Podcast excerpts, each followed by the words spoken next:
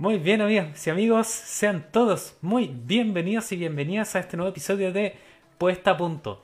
Volvemos, volvemos después de una semana de ausencia. Ignacio Leighton, su conductor, y Andrés Díaz, su panelista. ¿Cómo estás, Andrés? Bien, bien, gracias, Ignacio. Y así es, pues, volvemos nuevamente y gracias a todos que nos están acompañando en una nueva edición de Puesta a Punto.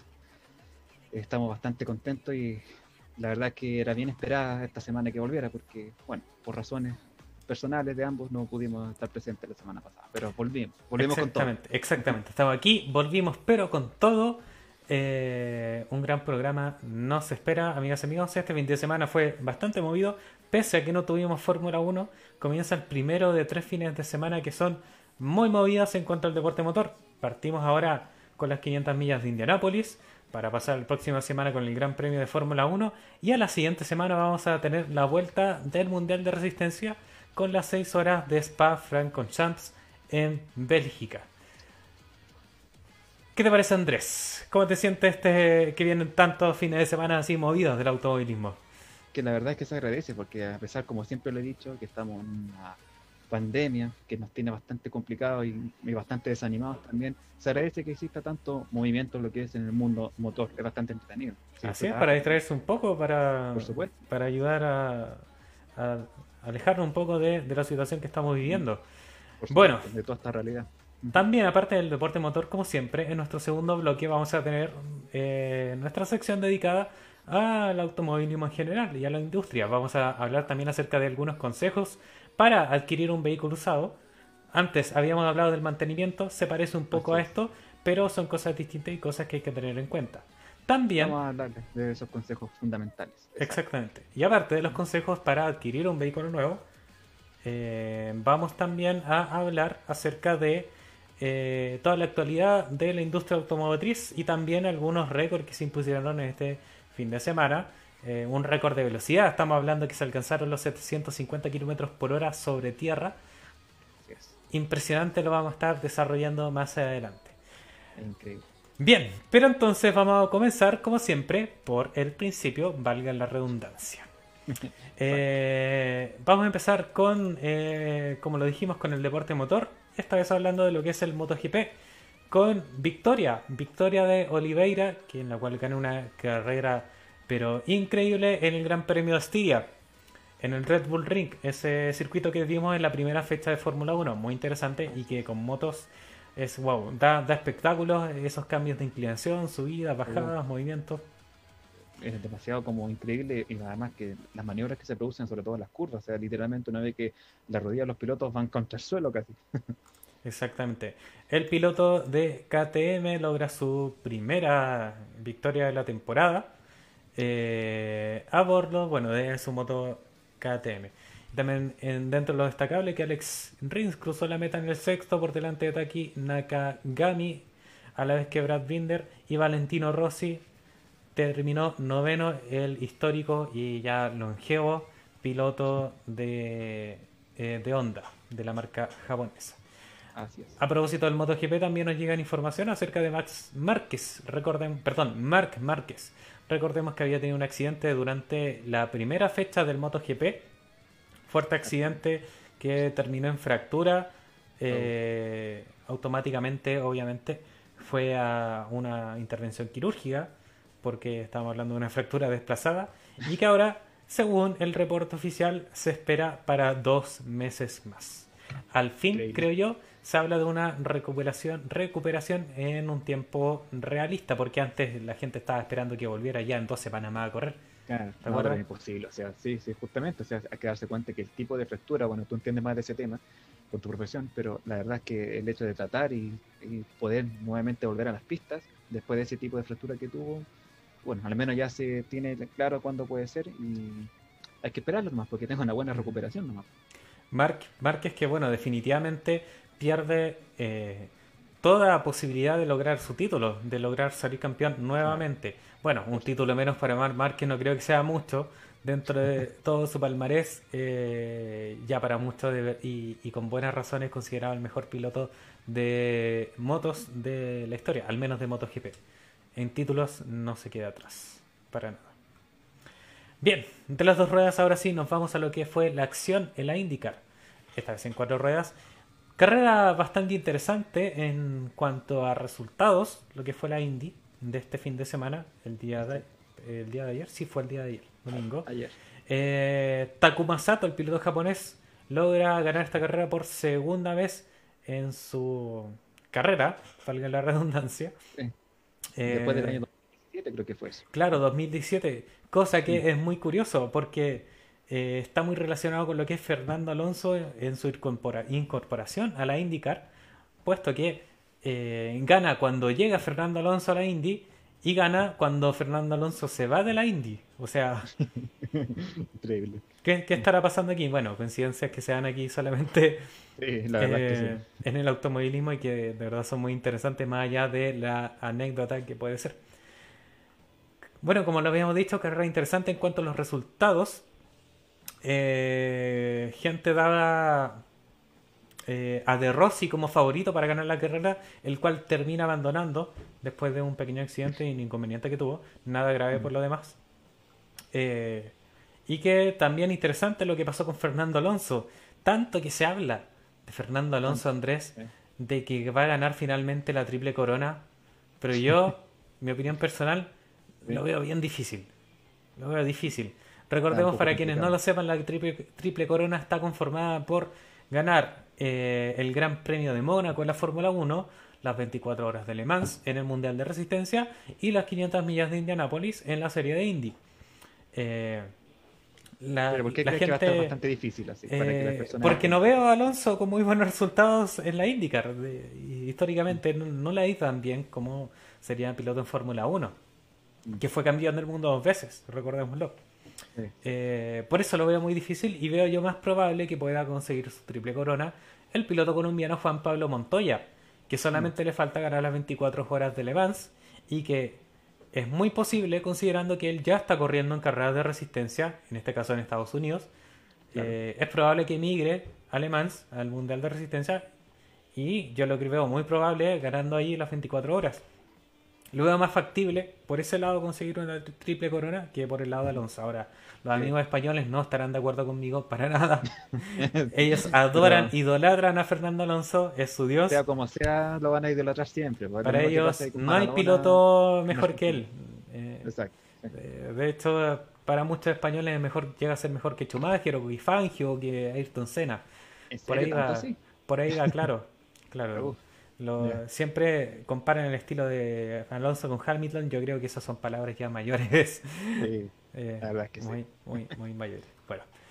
Por eso, como lo habíamos dicho en las carreras de Indy, fue interesante en cuanto a los resultados, no tanto al desarrollo de la carrera, puesto que, como suele pasar aquí, pocos adelantamientos. eh, y también interesante que eh, Takuma Sato haya ganado con una bandera amarilla. Hubo un Mm. accidente muy feo, muy grave al final. Eh, Alex Palou, el piloto español, se vio involucrado. Fue un choque muy fuerte, pero que eh, gracias a la seguridad que existe hoy día en el automovilismo, pudo salir por sus propios medios caminando sin Increíble. ningún problema. Cinco años atrás esto no hubiese sido posible. No, no hubiese sido posible. La verdad es que ahí se comprueba entonces la efectividad que tienen todas estas medidas de seguridad que a veces uno puede decir que son exageradas y todo, pero ahí está la prueba. Mm. Así es, así Increíble, es. la. Y esta Takuma Sato antiguamente también era piloto de la Fórmula 1, ¿cierto? Así es, piloto de Fórmula 1 daba grandes espectáculos por razones que tienen que ver más con el dinero. Lamentablemente no pudo continuar eh, con su carrera ahí. El otro resultado interesante fue el del piloto de McLaren, estamos hablando del mexicano Patricio Howard, amigo de Salomón Green, amigo muy cercano de Salomón Green, eh, que se afianza como uno de los candidatos fuertes al ganar las próximas carreras de 500 millas, porque en su primera presentación como novato logra un gran y envidiable sexto lugar, que ya Alonso quisiera haber tenido ese sexto lugar. Gran, gran y interesante lo que puede ser el piloto mexicano Patricio Howard, que estuvo en la academia de Red Bull Racing en Fórmula 1, pero que finalmente esa relación no rindió frutos y aquí está haciendo muy grandes y buenas actuaciones en la serie de monoplazas de los Estados Unidos. Eso Mm. con la Indy. Bien, vamos ahora a la categoría de monoplazas, esta vez a nivel mundial. Con de lleno con lo que es la Fórmula 1 Y que, eh, bueno, esto fue ya hace dos semanas, hace un par de semanas, que los primeros equipos empezaron ya a firmar lo que es el acuerdo de Concordia, que eh, va a dar los nuevos términos y condiciones y reglamentos para eh, la categoría del Fórmula 1. Que ya llama la atención aquí que algo impensable, impensable, perdón, que es que todos los equipos de Fórmula 1 están de acuerdo.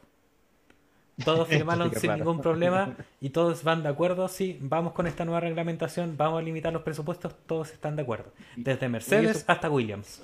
¿Y eso qué habrá sido que estuvieran todos de acuerdo? ¿Qué, qué te imaginas a ti? ¿Qué habrá pasado realmente para que esto ocurra? Aquí estos cambios de, definitivamente van a ayudar a lo que es el entretenimiento y el espectáculo de las carreras. Eh, mm. Y que obviamente el tema de los presupuestos era algo que sin lugar a dudas estaba complejando sobre todo a los equipos de mediana tabla hacia abajo. Mm. Porque equipos como Mercedes o Ferrari manejaban presupuestos que eran cinco veces mayores, equipos diez veces más grandes en cuanto a personal y en cuanto a ingenieros, eh, mecánicos. Entonces yo creo que esto es muy positivo. Viene a ayudar más que como a poner trabas en ese sentido. Así es, así es. ¿Qué significa entonces eh, esto para la Fórmula 1? Y es que, bueno, los 10 equipos inscritos para los próximos 5 años y las regulaciones y el límite de costos definidos de la Fórmula 1 finalmente entra en una nueva era. Como lo habíamos dicho, se van a regular los presupuestos de los equipos. Entonces se elimina el rumor de que equipos como Mercedes podrían no seguir en la máxima categoría porque se creía que al reducir este presupuesto Mercedes iba a haber perjudicado, iba a abandonar, pero se termina viendo que no al ser Mercedes uno de los primeros equipos también en firmar este acuerdo. Así es. Y bueno, ahora viendo como el tema de los chat, le decimos a las personas que comenten si tienen alguna duda, alguna consulta, eh, si quieren comentar también lo que estamos hablando sobre el mundo automotor, las carreras. Aquí encantados, vamos a estar para comentarles y ayudarles a resolver alguna duda, si tienen alguna consulta o alguna sugerencia. Dejen su comentario que están opinando de la situación actual de la Fórmula 1. ¿Les parece, les gusta este acuerdo de la Concordia o no? Lo pueden dejar y escribir en los comentarios. Y si no lo están viendo en vivo, también vamos a leer sus comentarios. Así es. Una triste noticia, bueno, eh, yo diría que entre dulce y amargo, entre lo dulce y lo mm. amargo, es que el equipo Williams se ve forzado a vender. Lamentablemente eh, no estaba teniendo los resultados esperados. Eh, hace, bastante, tiempo ya, claro, tú lo dijiste. Y eh, el presupuesto en verdad ya no estaba dando para Williams y se ve forzado. Bueno, esto ya se venía sabiendo hace un par de meses que estaba buscando un comprador, pero, esta vez ya es oficial. Y estamos hablando de la firma de inversiones estadounidenses, estadounidenses, estadounidense. Unidenses. Uf, que me costó. Dorilton Capital, una firma que yo no conocía, pero creo que habla muy bien de una firma de inversiones que vaya a invertir a este equipo.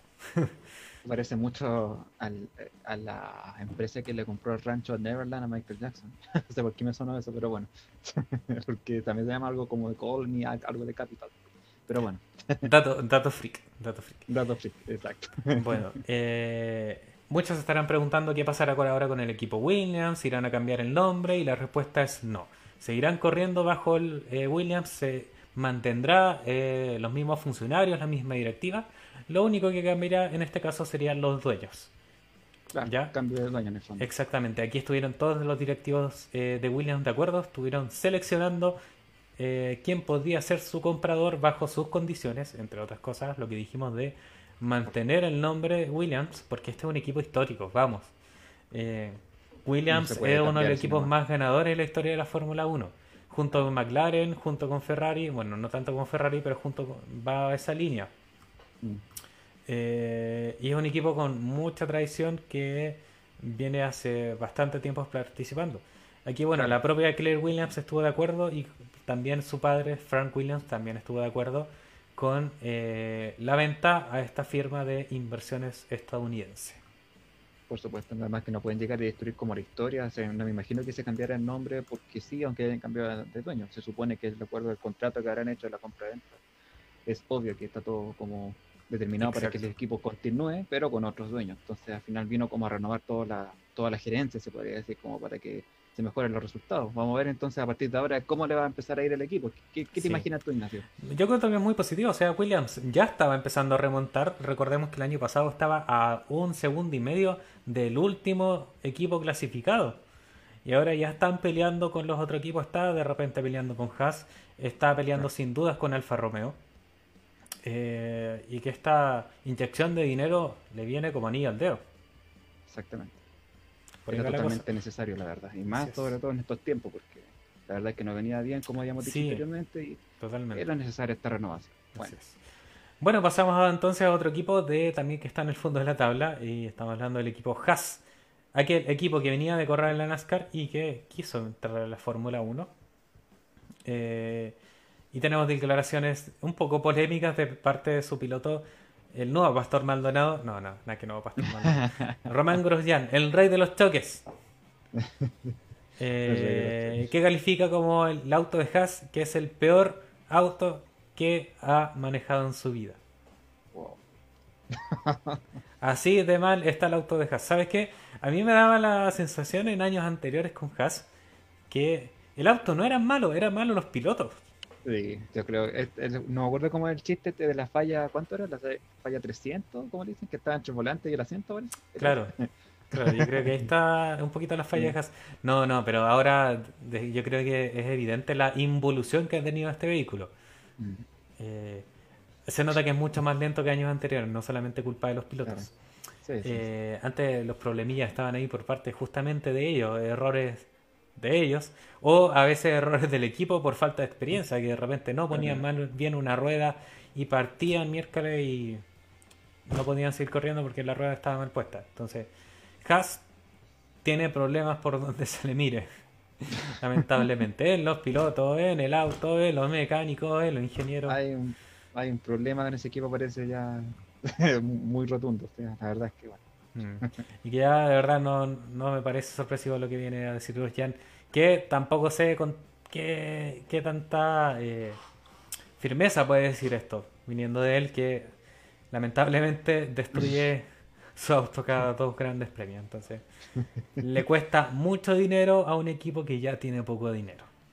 Exacto. ese, está mi problema con Grosjean lo va empeorando más de lo que ya está. Y que en verdad, eh, Grosjean y Magnussen, nadie se esperaba que iría, nadie se explica cómo renovaron eh, para este año. Cuando tenían término de contrato para el 2019, van y renuevan para el año 2020. O sea, Haas, no sé, no sé por dónde. Por lo menos que tengan pilotos buenos, que tengan, claro, pilotos que no destruyan sus autos. O sea. Yo creo que debe haber otro tipo de interés ahí, porque la verdad es que viéndolo con las estadísticas y los resultados que se ven al final, no tiene sentido que sigan. Pero bueno, parece que hay otras cosas involucradas de por medio. pero bueno. Bueno, nosotros por, por mientras nos vamos dirigiendo a lo que será el próximo Gran Premio en Spa-Francorchamps, eh, en Bélgica la pista para muchos es la favorita, también es la personal favorita y la de muchos pilotos también. Y es que Esteban Ocon está diciendo que espera dar un salto con el nuevo motor en Renault. Renault venía haciendo las cosas bastante bien en esta temporada. Había tenido buenos resultados con sus dos pilotos, Ocon, quien ingresa por primera vez a la escudería francesa, y con eh, Daniel Ricciardo, el piloto australiano, que ya tiene bastante experiencia. Eh, van a cambiar la unidad de potencia y esperan que vuelvan a repuntar porque en Cataluña no les fue bien, para nada. Tuvieron malos resultados y que ahora cambia la unidad de potencia por la que ya una más parecida a los primeros grandes premios y esperan tener los buenos resultados que tuvieron por ese entonces. Así es. Así es. Entonces, para el Gran Premio de Bélgica ya tenemos eh, los horarios para Santiago y básicamente se repite lo que venía haciendo ya para las fechas anteriores. Estamos hablando que las prácticas libres comenzarán a eso de las 5 de la mañana, horario de Santiago, tanto el día sábado como el, perdón, tanto el día viernes como el día sábado, eh, dando la clasificación a las 9 de la mañana el día sábado y la carrera también a las 9 de la mañana del día domingo. Gran Premio de Bélgica en el circuito de Spa Francorchamps un hermoso circuito. Hermoso circuito que nos da grandes carreras, con una de las curvas más peligrosas de toda la temporada. ¿Esa tú también has practicado en esa curva en el racing? Claro, eh, eh, en el racing, más, más que nada en el Fórmula 1 2019 y 2020. Eh, esa curva es, tremenda. En subida tienes que subirte un poco el piano, si no, no alcanza. Si pierdes adherencia, sales derecho disparado y no puedes doblar. Muchos accidentes ahí, usualmente. Grosjean tuvo un accidente ahí, no me sorprende. Grosjean tuvo un accidente en esa curva. Ya veníamos hablando sobre eso. Pero lo, bueno es que para este fin de semana nuevamente tenemos gran premio, así que hay que verlo. Por nada más que levantarse temprano. así, así es, a madrugar. No tanto a madrugar, pero quizás pasar de largo para alguna gente trasnochadora que le gusta. ¿Cierto? Sí, me podría... parece que no, no podrían trasnochar. Tenemos panorama entonces. ¿Quién dijo eso? Bueno, hay que ver las prácticas libres entonces. Y la clasificación y la, carrera a las 9 también. Sí, sí. Bueno. bueno. Bien amigos, hasta aquí llega entonces lo que es el resumen del deporte motor. Eh, ahora vamos a ir a una pequeña pausa y ya volvemos. Ignacio Gaitón, su conductor, Andrés Girard, su panelista. Eh, pequeña pausa y ya volvemos con todas las novedades de la industria automotriz. Quédense aquí.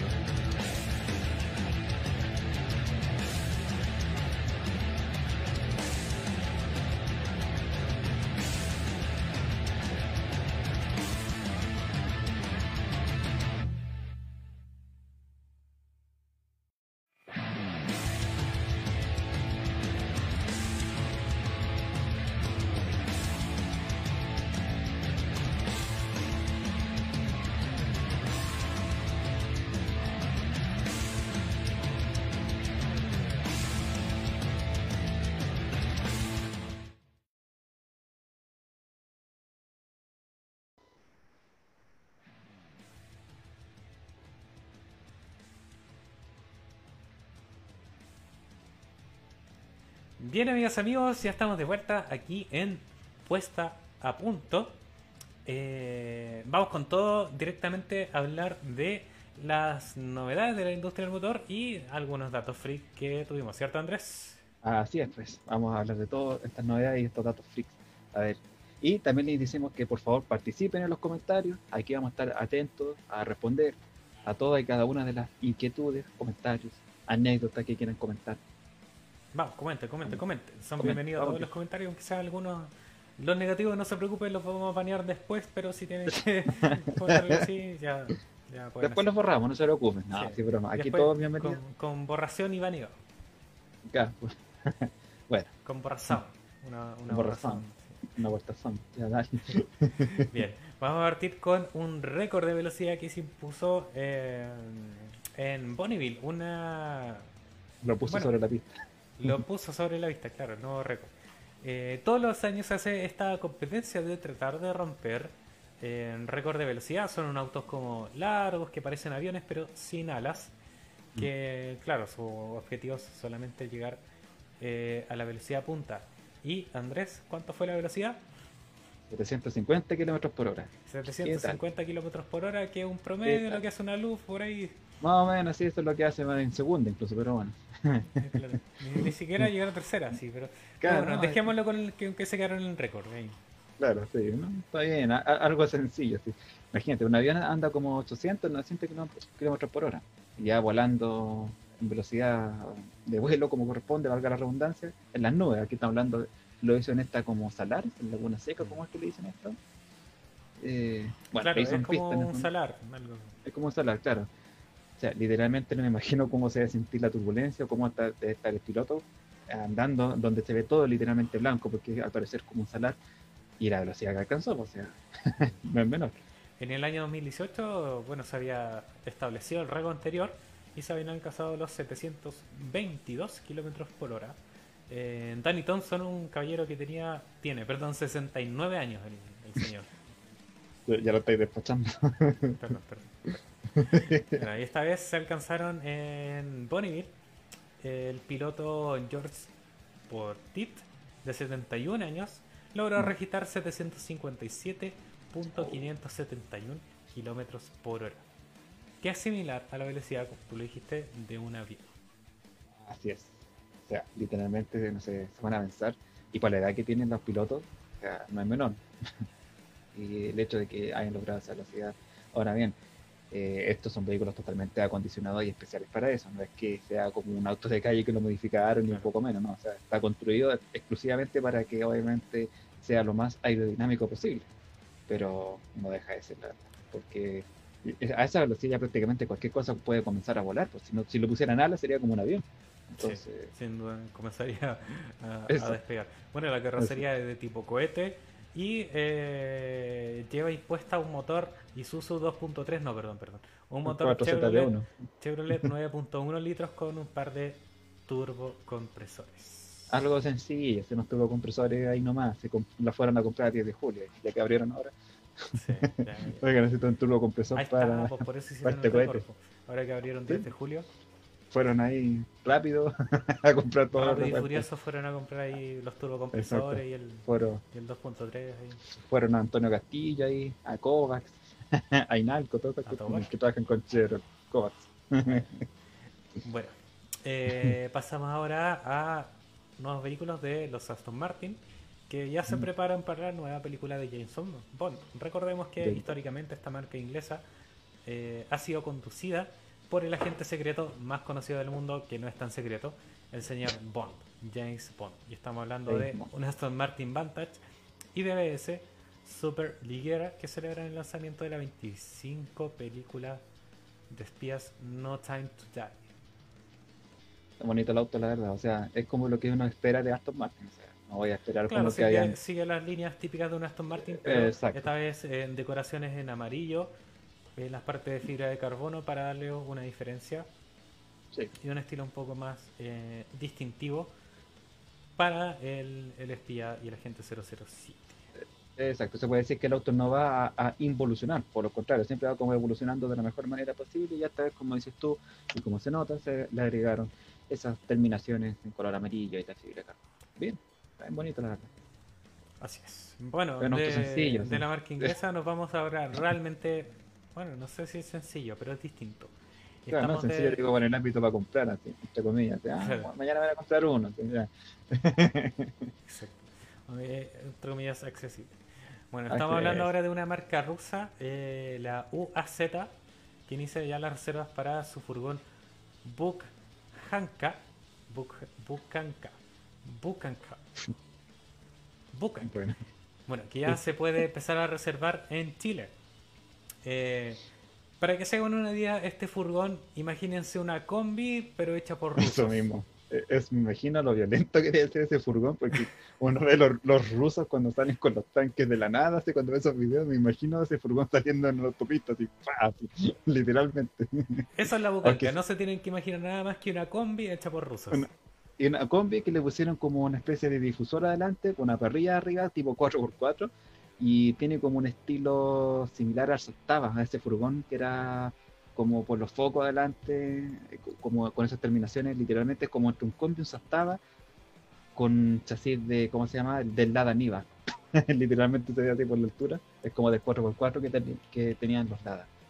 Bastante bueno. Imagínate todas las cosas rusas que puedes hacer ahí. Literalmente. Espérame, O sea, voy, a, voy a hay- poner un poquito de música más. Contrata ahora y No, eso no, eso no. Vamos a poner un ¿Al poquito de música más a tono para, para presentar esta, esta marca. O sea, se supone que aquí ya te, te dan, te dan ganas de ser bien patriota, aquí ya te dan ganas de ir a salvar, no sé, cualquier cosa, como Tengan ganas de poner Tripalowski arriba de este furgón. Tripalowski, claro, Van a está. Yo que van a estar todos tomando vodka allá arriba, y arriba está, está precisa la parrilla para llevar un oso. Ya, perdón, Ay, perdón, perdón, pero lo siento, había puesto Tripalowski Andrés. No, lo siento, lo siento. Pero bueno, No, imagínense que para esas cosas va a servir esta furgoneta. O sea, todas las Exacto. cosas de ruso, puedes llevar ahí todos tus misiles, tu AK-47, Claro, algo normal, lo que ocupas Sí. todos los días. uso diario. Uso uso diario. diario que puedes de repente sacar a la, eh, a la tierra sin ningún problema, tracción en las cuatro ruedas, la Bucanca. La bucanca, claro. Aquí en Chile tendrá un valor que parte en los 10.700.000 pesos más el IVA.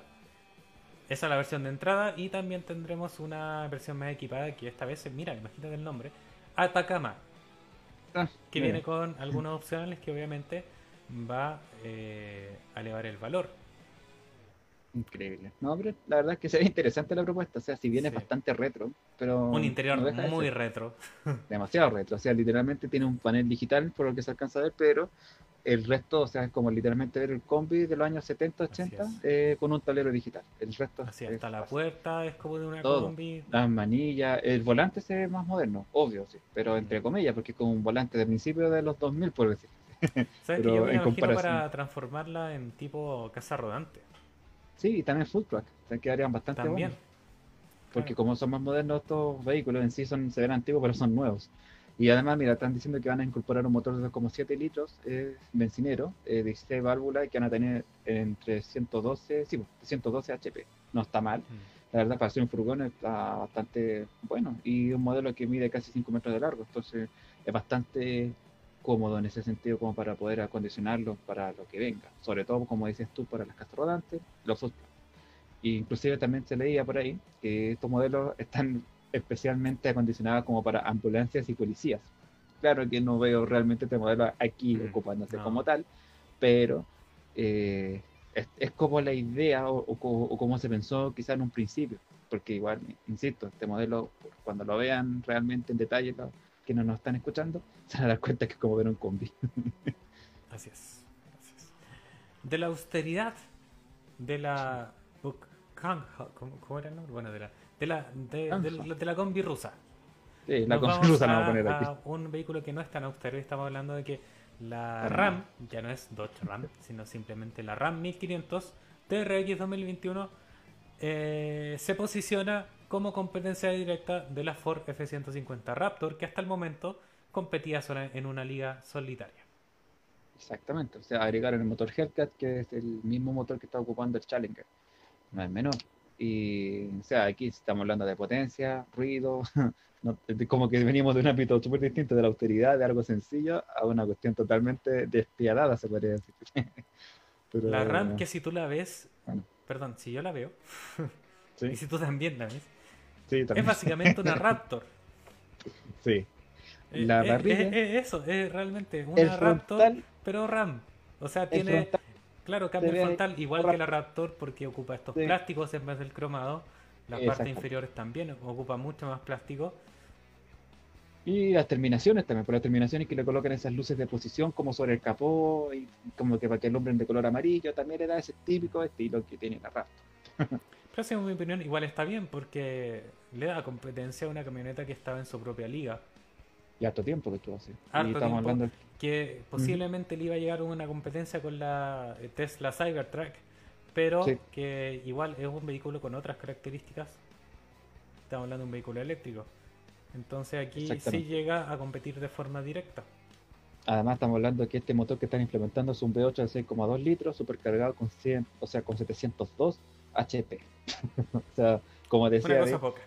algo poco. O sea, el Challenger tiene eso, el Hellcat, el gato del infierno. ¿sí? Pero eh, literalmente 702 HP en una camioneta de estas características, no estamos hablando que es económica para nada. Esperemos que se asegura también. esperemos. Por lo general, estas, estas marcas en general siempre han hecho como vehículos bien, o sea, no digamos que son excelentemente bien como para la seguridad, así como en caso de un- una colisión y todo, pero sí tienen bastante como buenas eh, referencias en ese sentido. Así que se ve bien, la verdad. O sea, es una camioneta americana 100%. o sea. y sí, y los que conocen no, la no cabe Raptor, duda. sí, los que conocen la Raptor se van a dar cuenta cuando vean el modelo que es lo mismo, pero en versión RAM. Nada más. Básicamente eso. Tú Básicamente. lo resumiste excelente. Sí. De una manera excelente. Bueno, y más equipada también. Sí, Bien. Eh, ahora nos vamos a una gran noticia que a mí me encanta, aunque sé que nunca voy a tener este vehículo, al menos en el corto tiempo.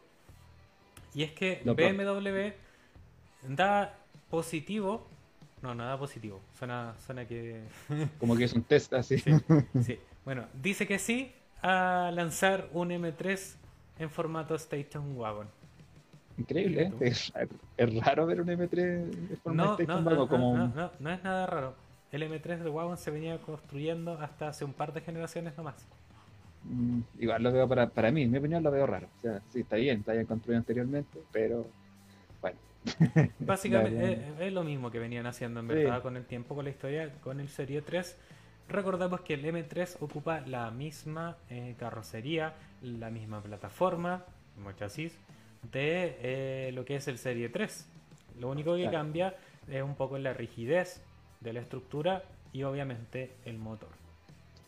Entonces es realmente lo mismo que están haciendo, pero que le agrega otro tipo de prestaciones mucho más prácticas a un vehículo que ya tiene un tremendo rendimiento. Así es, perfectamente. Ve interesante, la verdad. Vamos a tener Yo que lo tendría, si tuviera el dinero, lo tendría sin lugar a dudas. Eh, ya está compitiendo también esto con el Mercedes clase eh, clase C.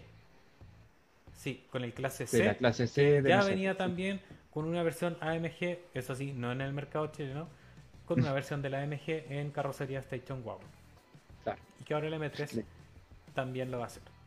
Es como lo mismo que está empezando, como lo que ocurrió ah, con lo que decíamos delante, que era con la camioneta la RAM, la Raptor, es como que también ahora BM no se quiso quedar atrás con lo que está haciendo con Mercedes. Entonces, como, como que están equiparando un poco las competencias en ese segmento. Así es. Gran noticia porque las carrocerías Station Wagon ya se estaban perdiendo, eran pocas las marcas que, Sí. que seguían dando este tipo de vehículos. Inclusive mucho tiempo Subaru estuvo haciendo, eh, nada, no me acuerdo el modelo, eh, que era bastante popular y hasta el día de hoy algunos lo ve como enchulado o lo ocupan todavía algunos, que era la carrocería de, de este tipo, pero ya prácticamente como dices tú ya no se ven, o sea, lo que más abundan es o es camioneta o sedán o sub, y la mayoría sub, como hemos hablado en Y, y capítulos con diferencia, y con diferencia. Y- Exacto. Bueno, nos vamos ahora a la firma coreana Kia que presenta su nueva Carnival 2021. Eh, estamos hablando de un vehículo monovolumen, ya con, bueno, es una minivan, entra directamente, que esta Sí. vez vuelve a lo que era en sus inicios de tener una puerta corrediza, perdón, dos puertas corredizas, en lugar de las puertas tradicionales. Sí. Eh, recordemos que la generación pasada, que bueno, se vende en Chile, se vende muy bien. Tiene estas puertas tradicionales y, eh, si no me equivoco, tiene una carrocería para 1, 2, 3, 4, 5, 6, 7, 8, 9 personas. 9 personas caen en la guía eh, Carnival. Así que es un sí. vehículo muy interesante, muy a considerar. Eh, esto no es una sub, es una minivan. Pese a que muchas minivan. lo, con, lo quieren que esto es una sub, no, es una minivan, ya. Monovolumen. No reúne las características para ser una sub. Creo que nosotros habíamos visto algunos videos de esta camioneta. Sí. Y creo que en los últimos asientos no Claro. eran tan espaciosos, pero Es la generación Hacia te- anterior la que vimos. eh, ya, perfecto. Seguramente es casi lo mismo, pero eh, como siempre veíamos en los comentarios que muestran también que por lo general, o sea, está bien armada para nueve personas, ¿ok? Pero quizás caen cómodamente siete, una cosa así, así como que realmente tienen No, espacio. la gracia de la Carnival es que caben nueve personas cómodas. Ahora son cómoda, cómoda. Sí, sí. 100%. Cómoda, cómoda. Ah, entonces está bien. Eh, Entonces ahí esta- mejoraron. Claro, y, y bueno, esta vez viene como con una in- interior más de lujo, comillas entre lujo, eh, mucho más ¿Con mejores terminaciones? Claro, mejores terminaciones y que adhiere una pantalla tipo Mercedes, Ah, ya, pantalla cuadro de instrumentos ya totalmente digital, Sí. acompañado de una gran pantalla que continúa a este cuadro de instrumentos, cosa que ya venía haciendo Mercedes hace un tiempo. Así es, incluso ahora están hablando que van a tener eh, llantas de entre 17 a 19 pulgadas. O sea, está bastante amplia la llanta para un vehículo de estas características. Mm. No se ve muy común eso. Completamente equipada y como lo dijo, eh, tiene líneas más estilizadas, salvo en la parte posterior, que ahora es un poco más cuadrada en favor de tener un maletero y una habitabilidad aún mayor. Exactamente. Porque antes era como un poco más curva, entonces claro, eso hacía que perdiera un poco de espacio. Como Aquí que no. vuelven a su inicio en ese sentido. Como que ya empiezan a priorizar más el espacio interior para sacar el máximo provecho. Exactamente. Eh, continuamos ahora con los datos freaks y es que eh, el Ferrari 275 GTB de 1966 rompe el récord a ser el auto más caro vendido por internet. ¿Cuánto será la suma, Andrés? ¿Cuánto te imaginas que será? Mm, a ver, por decir en plata chilena, eh, unos mil millones de pesos. Te quedaste corto. Oh, Son más bien. 3.08 millones de dólares. Oh. o sea, con la match no pudo pagarlo. Lo veo difícil. Lo veo difícil. Aunque yo creo que se podría haber pagado con el sistema, pero no por el cupo que nos dan de máximo. Tres, más de 3 millones de dólares se vendió este Ferrari 275 GTB de 1966. Estaba andando, tenía cuidado maniático. Eso yo, yo me pregunto, ¿lo, habrá- lo habrán publicado en Yapo? ¿En estaba Chile. Autos? ¿En Vendo Mercado auto. Libre? Vendo auto. un auto, así un par de fotos así desde afuera, con los vidrios cochinos, ni siquiera se ve el interior, nada. Claro, porque fue vendido por internet, tienen que considerar esto. Exactamente. Ay, qué terrible, qué increíble cómo hay personas que están dispuestas a gastar semejante suma de dinero. No los culpo, está bien. Y sin por verlo, internet- porque esto lo compraste por Exacto. internet, tú no lo viste. Exacto, o sea, yo si tuviera toda esa plata, realmente compraría ese auto, pero no por internet, o sea, yo realmente me aseguraría que no tuviese ningún detalle, porque no es menor. Eh. Bueno, el récord anterior lo tenía otro Ferrari, en este caso un F50 de 1995 que había sido vendido en 2.1 millones de dólares. Eso quiere decir que el récord se rompió por casi un millón de dólares. Algo poco, una diferencia Algo sencilla, poco. Bueno, un auto hermoso del Ferrari 275. por supuesto, no es un auto hermoso, pero la manera de venderlo, no digo que el precio está mal, está bien, pero es raro que se dé ese tipo de valores por internet y más de la confianza en la persona que literalmente no lo vio y lo adquirió de esa manera. Pero bien, bien. Bueno, Ya, amigos, vamos con la siguiente. eh, y es que esto me, me causa un poquito de gracia. Estamos hablando de la ma- firma india Mahindra que presenta el TAR, un vehículo ya para el año 2021. El TAR. el TAR. ¿Qué tal? Ahí ¿Qué estamos. TAR? El TAR. Bueno, ustedes ahora no lo pueden ver en pantalla, a quienes no nos están viendo, pero imagínense una Jeep Wrangler Es la misma. Mahindra. es, es lo mismo, o sea, literalmente la Wrangler con el logo, o sea, ni siquiera el logo, con la palabra Magin. Ahora, yo igual me lo compraría por tener un Jeep así. Me gustan los vehículos con estas características. La Pero ¿tendrá el mismo valor? harto. No, obviamente yo creo que va a ser mucho más asequible. Claro. Ahí de sí, hecho, creo en precio yo creo que será un poco más caro de lo que es el Suzuki Jimny. Mm, de acuerdo, Yo claro. me Sí, lo imagino, porque todavía no liberan un precio, menos aún para el mercado chileno. Esto Así es. estamos hablando que el año 2021 ya saldrá a la venta, entonces todavía no tenemos nada. Claro. No, y mira, estaba leyendo las características que tiene, va a tener esta Mahindra Jeep, que va a tener un motor de gasolina de 2.0 litros, o la otra opción es un motor diésel de 2.2 litros. O sea, y con 130 HP el motor diésel y con 150 HP el motor bencinero. Caja manual de 6 velocidades, transmisión automática, también una opción de 6 velocidades, suspensión delantera independiente y posterior. Y el, también, obviamente, es 4x4. No es menor, o sea, la verdad es que me está llamando la atención. Sí. Mira, esto también entra a competir a un mercado que, al igual que pasó con la Raptor, que estaba compitiendo solo en su propia línea, el Suzuki Sí. Jimny está compitiendo solo en su propia línea. Mm. Eh, Sí. Si tiene el precio adecuado, creo que yo va a ser el caso, porque estamos hablando de una Mahindra, no, no, no puede ser muy caro. Eh, puede competir directamente lo que, lo que es el Suzuki Jimny, un vehículo 4x4 eh, económico que te pueda servir para realmente andar por el camino que tú quieras al tener una distancia entre ejes tan cortas y ser 4x4 con reductora.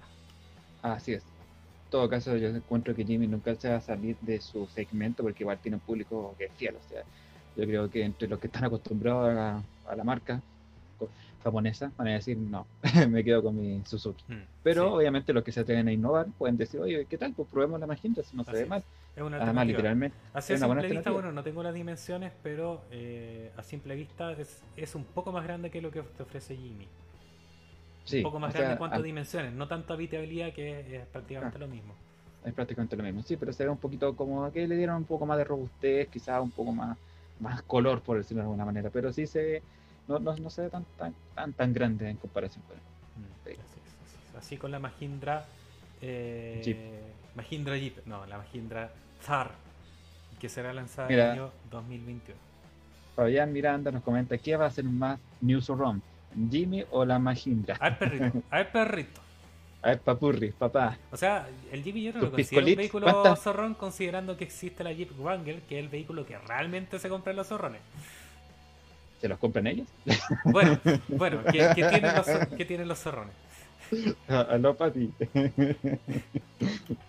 Yo creo que Ay. sí, yo creo que no, eh, están aspirando un poco más arriba. Eh, así que te quedaste un poquito corto, Fabián. ¿Cuántas piscolits van a estar ahí, perritos? No, esta- no, pero mira, eh, me imagino a estos caballeros yendo a Costanera en sus verdaderas Wrangler y de repente llega otra persona con su TAR y ellos riéndose.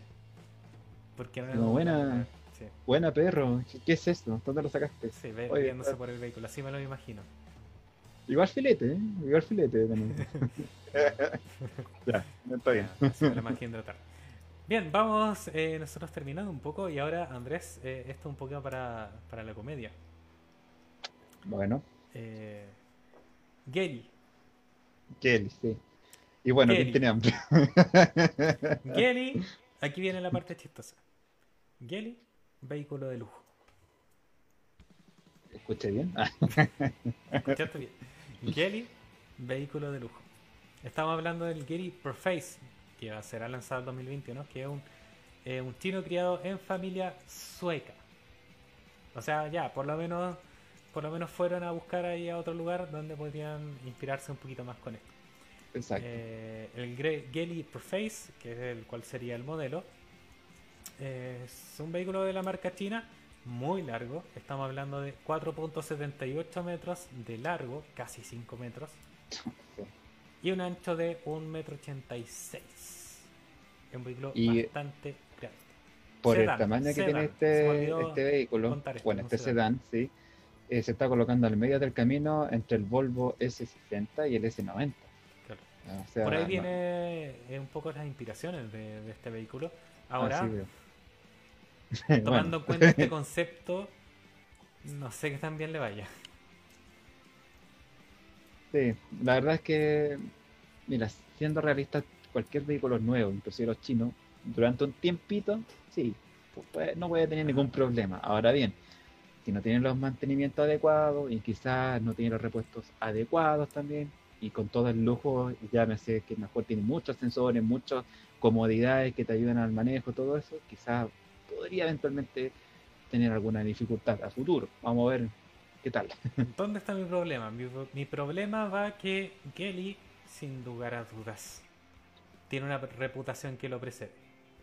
He tenido la experiencia de manejar muchos Kelly, de muchos modelos. Vaya que bueno, dije experiencias, no. He tenido las malas experiencias de manejar ¿Cuántas ampolletas quemadas? ¿Cuántas veces que no veías el camino, no veías nada? Me acuerdo. Más Ya. Ahí está. Un problema. Reputación que lo precede. Siguiente problema. Síndrome Kia Stinger. El mm. Kia Stinger es un vehículo muy bueno. Es un tremendo vehículo. ¿Cuál es el problema? Que es un Kia he escuchado y he leído muchos comentarios de gente diciendo, yo por esa plata no me subiría un Kia, me subiría un BMW. Es lo mismo, que, eso incluso lo hablamos en un capítulo anterior de Cuesta Punto, que qué es lo que le pasa, es como debería salir de lo que es Kia, porque es un buen vehículo. ¿Qué es lo que hacen marcas inteligentes? Marcas inteligentes como por ejemplo Honda. También, sí. Como Honda, tiene Acura. Acura. Marcas inteligentes como eh, Nissan tienen Infinity. Hace poco Hyundai lanzó su línea de autos eléctricos que ya no serán Hyundai, sino serán Ioniq, una propia marca de Hyundai que será Ioniq. Geely creo que debió haber tomado ese camino. Este si no, terminará siendo eh, asesinado por su propia reputación. puede que sea un gran vehículo, puede que sea un gran vehículo, pero ahora las ventas Ahí está el problema. No, está, la gente igual no es llegar y gastar y decir, oye, voy a gastar en un auto de lujo, oh, perfecto, pero es un Kelly. Ah, ahí, ahí, queda. Ese es el problema, porque está la reputación que lo antecede. Por lo tanto, esta marca debió haber inventado por último otra marca. Y eso decir quizás lo mismo, pero con otro con otro nombre y ¿Qué les costaba? ¿Qué les costaba? Es una marca ahí es donde hubo un problema, eh, como de marketing. Perfectamente pueden haber sido la primera marca china de autos de lujos. Bueno, ahí leyendo los comentarios, aquí Fabián nuevamente estaba comentando, decía que allá en San Carlos abundan los Suzuki. Ah, y él también comentó que un lujo, igual le tengo fe para unos años, puso entre paréntesis. Ah. es lo que estamos comentando también. Y también está comentando es cómo pasó con Nissan Infinity o Honda Acura, años demorando en subirle al segmento. Eso es lo que coloca Fabián, nuestro querido amigo Fabián Miranda. Un saludo Fabián, un saludo, a gente. Bueno. Eh, así nomás, pues. Así nomás. Y bueno, ¿quién tiene hambre? ¿Quién tiene hambre? Esa es la sensación que me queda con el Geli. Es que. Exacto. Oh, me imagino, me imagino eh, un papi zorrón llegando ahí a San Carlos con su nuevo Geli. y es como, o sea, oye, disculpa, te compraste un Geli. Este, ¿Qué? Ahí está el problema, no, no. Vamos finalizando entonces lo que es puesta a punto. Gente, muchas gracias por habernos acompañado este día lunes. Ya es tarde, van a ser las 11 de la noche. Nosotros nos estaremos viendo. Eh, esta vez sí, como siempre. La próxima semana. Próximo lunes. Eh, claro, fue una excepción la semana, pasada lo que tuvimos, pero ahora sí nos volveremos a encontrar de manera semanal. Un gusto haber estado con ustedes, Andrés, si te quieres Así es. Sí, vamos a estar pendientes de lo que va a ocurrir este fin de semana, en Fórmula 1, no, recuérdenlo, hay que madrugar, hay que ver las carreras. O hay que madrugar o pasar de largo, ustedes deciden. O pasar de largo, ahí, deciden, ahí depende de lo que vayan a hacer, pero recomendarles que vayan a ver la carrera este fin de semana, que viene bastante interesante. Y vamos a estar la próxima semana una vez más junto a ustedes y esperando que resulte todo bien para que esta semana no se pierdan puesta a punto la próxima semana. Vamos a tener siempre las novedades del mundo motor, eh, las novedades eh, de la industria automotriz, del deporte. Y eso sí, la próxima semana sí que sí, lo prometemos. Vamos a hablar de eh, los consejos para comprar un auto nuevo. Ahora la hora nos pilló. Lamentablemente lo tenemos que dejar para la próxima semana. No se lo pierdan. En favor del horario. Va a estar muy interesante, exactamente, en favor del horario. Chao chicos, que estén muy bien. Chao. Chao, chao.